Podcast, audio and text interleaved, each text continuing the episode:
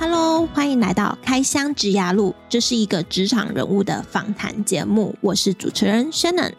这个节目主要是透过来宾分享他们的职涯如何从学校毕业后走到目前的职位，以及主持人我自己过去的学经历经验，来协助正在找工作的社会新鲜人，或是对职涯迷茫毫无头绪的人一些方向。欢迎来到开箱职涯路的职感小记单元。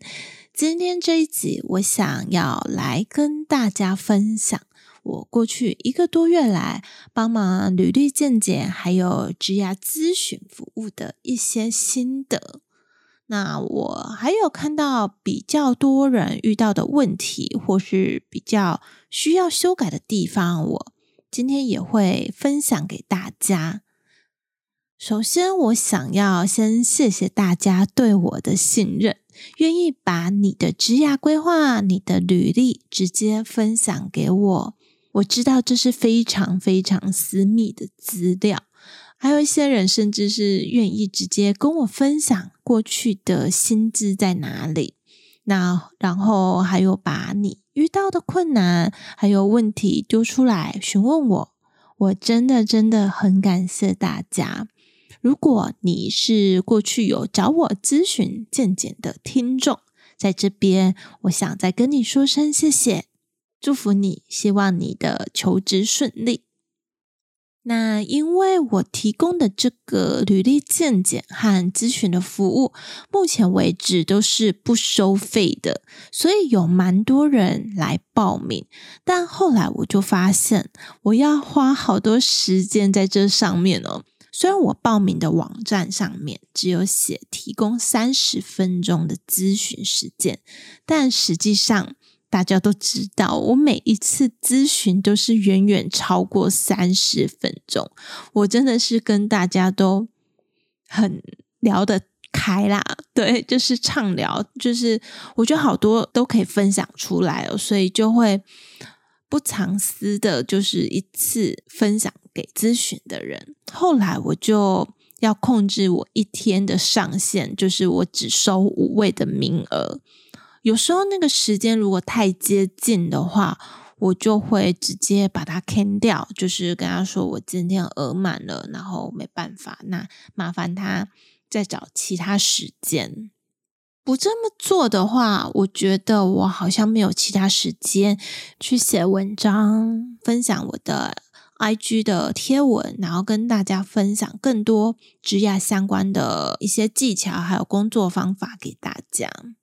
那回过头来呢，就是这一个多月来，我看了好多履历，不是只有社会新鲜人而已哦，还有一些是工作十年上下的工作者，那也有那种年纪五十岁上下的大哥大姐，那。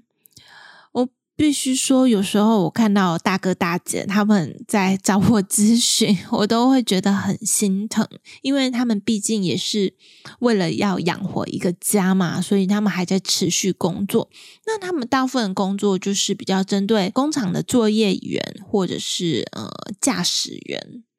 对，其实我觉得他们找我咨询都是很诚。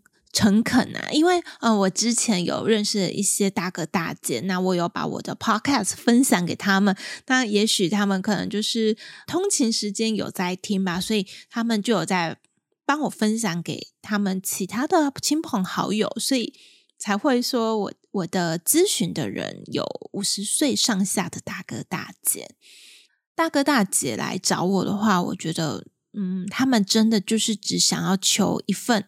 嗯、让他们可以吃得饱、穿得暖的工作。那希望呃，同时能兼顾他们自己的家庭。所以呃，他们大部分都是在作业员不同公司的作业员之间在那里跳。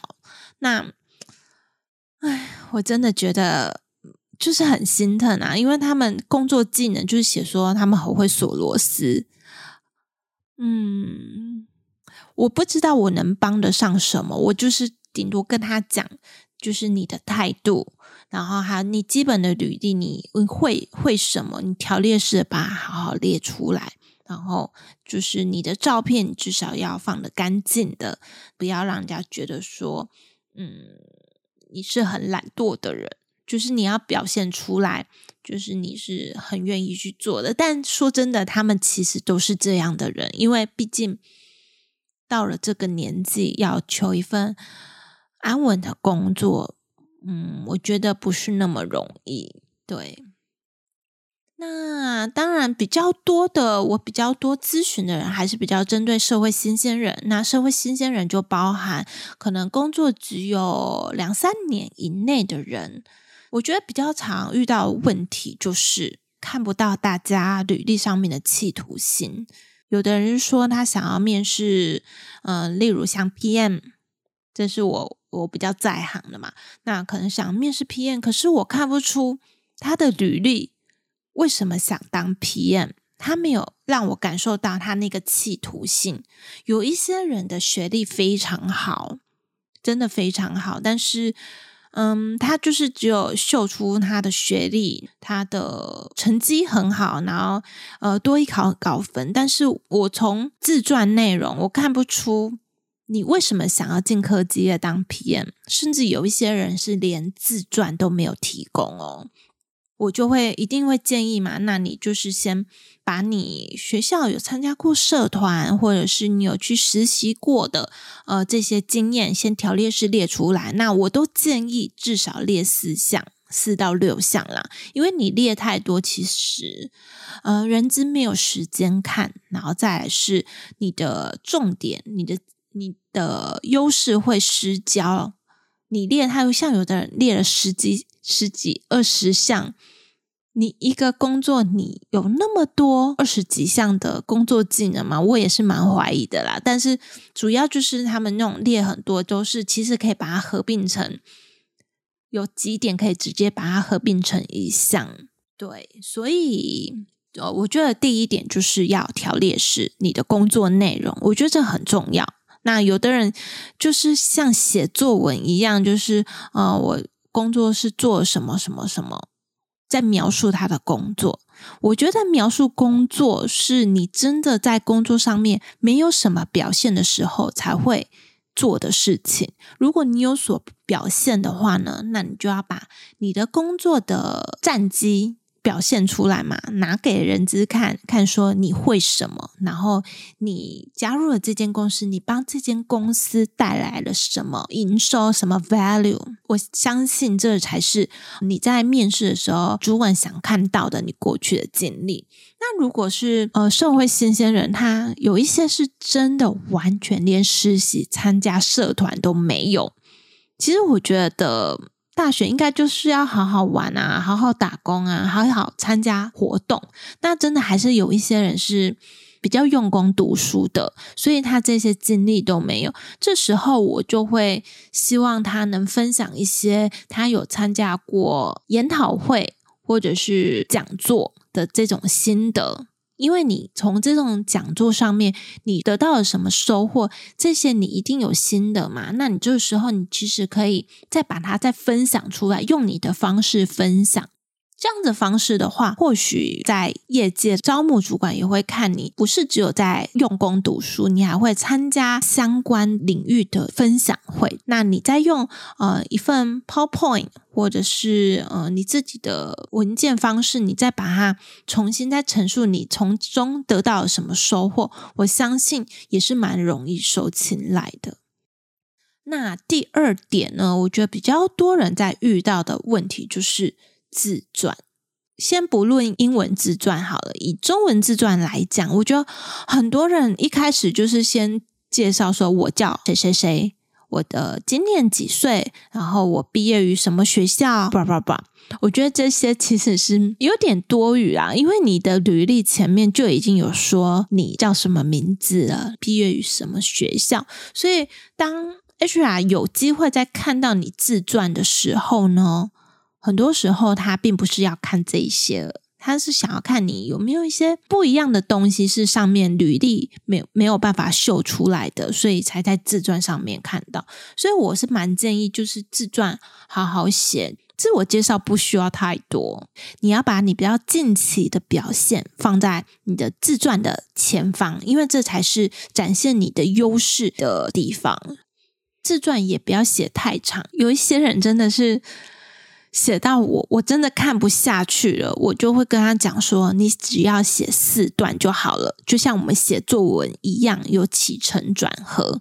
但是你这一篇作文呢，不要让人家阅读超过三分钟。”那起承转合的话，第一段你就是可以开头稍微介绍一下你过去在哪里工作，或者是你是什么样的学生，你的个性，然后你很快就可以带入你的专长了。你会什么？然后再来呢？我是希望有一些人就是说他很乐于干嘛干嘛的，那你要有相呼应啊。比如说你说你是一个很刻苦耐劳的人。你这样形容你自己，那你后面是不是要有举例来印证说你是一个刻苦耐劳的人？可能就说你很愿意加班，然后曾经帮公司呃，因为加班你带来什么的绩效啊之类的。当然，我不鼓励大家加班啦，那这里只是一个举例。所以说，说我是真的很建议，就是当你形容你自己是什么样的人的时候呢，你最好能举例，就是把你的相关的这个经历，或者是你的同事啊、你的主管，甚至是你的朋友，这样子对你的评价分享出来。然后还有一点，我发现大家都不会提供你的推荐人。我觉得推荐人其实是，嗯，像我在科技业其实是蛮常需要的。嗯，我遇到的，我目前咨询的人都没有提供。那其实社会新鲜人，你很简单啊，你可以直接找你学校的老师，或是你研究所的教授、指导教授，他们都可以当你的推荐人。我们人资不是要看说你。你的推荐人有多厉害，或者是他知名度有多少，而是看你敢不敢秀出你的推荐人。因为业界其实蛮常会去做 reference check，真的会去打电话给你的推荐人。所以这时候其实真是要看你自己的平常过去的关系有没有打好啊，你的人脉好不好之类的。然后。再来就是有一些比较是设计领域的咨询者，他们有的人有提供作品，但还是有一些人没有提供作品。我真的是蛮强烈建议，如果你是写城市的啊，如果你是做设计的，一定要提供作品。在设计领域的话，真的是蛮看作品的。你可以学历很差没关系，但是你的作品要够吸引人。那我也蛮建议，就是尽量，如果你是刚出社会的人，不要直接想要找就是可以独立运作的设计师。你可以先从设计助理做起，或者是说，你可以去兼职，就是接案，就是做一些做一些自己接案的呃案例。哦，还有还有一点就是英文能力。蛮多人就是会，我不知道是对自己英文比较没自信吗？就是就会把自己英文显示成略懂，然后不敢放入英文成绩。其实英文能力已经算是很基本的人，就是当做它是一个沟通的工具，所以履历上面呢，真的蛮需要放上你的英文成绩。除非你英文成绩真的很烂，像我就会告诉咨询者，如果你的多益成绩是低于七百分的话，你还是不要放成绩好了，你就是先把你的英文能力放中等就好了。如果在面试的时候呢，通常都会先有笔试嘛。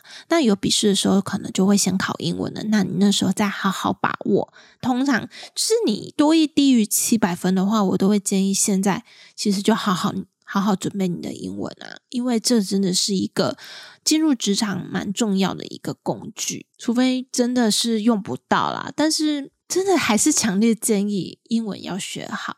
对。嗯，这些大概就是我遇到比较多嗯、重复的问题啊。但其实在这个过程，其实有我也是有有遇过少数，真的是让我觉得当下就会有一点不开心，就会觉得说你根本就没有用心要找工作吧？还是说，因为我提供的这个咨询服务是免费的，所以你就拿来滥用？嗯，我我觉得我个性是蛮直接的啦，我直接在在场我就已经直接跟对方说，我觉得你没有在用心，我觉得你这样子是不对的，你这个态度就不对。那我从哪里看到呢？就是他们一些一些学历吧。就是已经毕业了，可是那个时间怎么写的还在在学中，或者是说他可以上班的日期竟然是写在两年前呢？他写在二零二一年，现在已经是二零二三年了。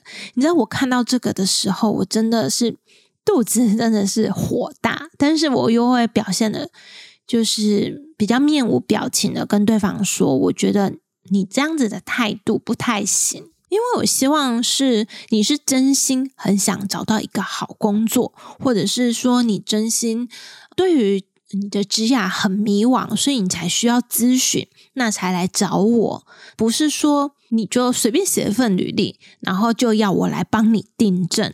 我觉得这样的态度我，我我蛮不认同的。对，我希望是你好好写好一份履历之后，我再来帮你看还有哪里。可以再微调，可以再把它优化的，或者是说你可能不太会写履历，没关系，把你该写你会写的你写一写，我来帮你看，我会跟你说你哪里要再加强，你哪里可能要再加入些什么，因为我觉得相信大家在看看东西，你就会知道说一个人你在看一些文字分享，你就会看得出他有没有用心去写了嘛。履历也是啊，如果我帮你 review 的时候，我都能感觉到你的态度不 OK，你没有在用心写履历的话，那你觉得招募的人资或是招募主管，他看不出来吗？他怎么可能看不出来呢？你真的要去好好去注意一些小细节啦。其实从小细节真的就可以看出这个人 O 不 OK 了。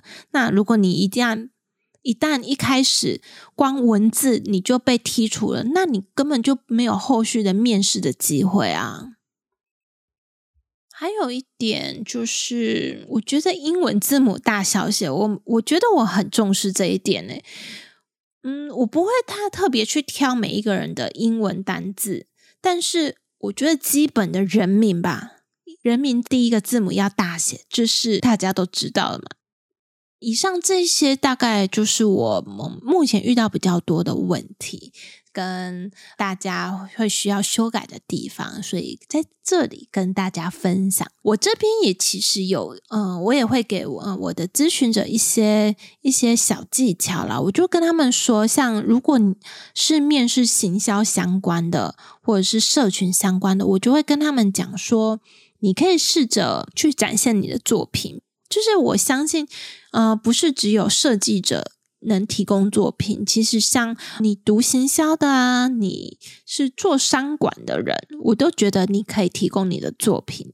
像有的人想进科技业，那我就建议他，你可以找一个，呃，你对科技业某一个领域你比较有兴趣的，那你去为他做一个分析报告。不用害怕你的报告做得不好，你只要有用心做，相信主管都看得出来。因为其实，在业界的主管都会知道说，社会新鲜人他们能懂的程度到哪里。正常来讲啦，应该是不会刻意在面试的时候去刁难你。那当然，我以前跟新鲜人的时候，我。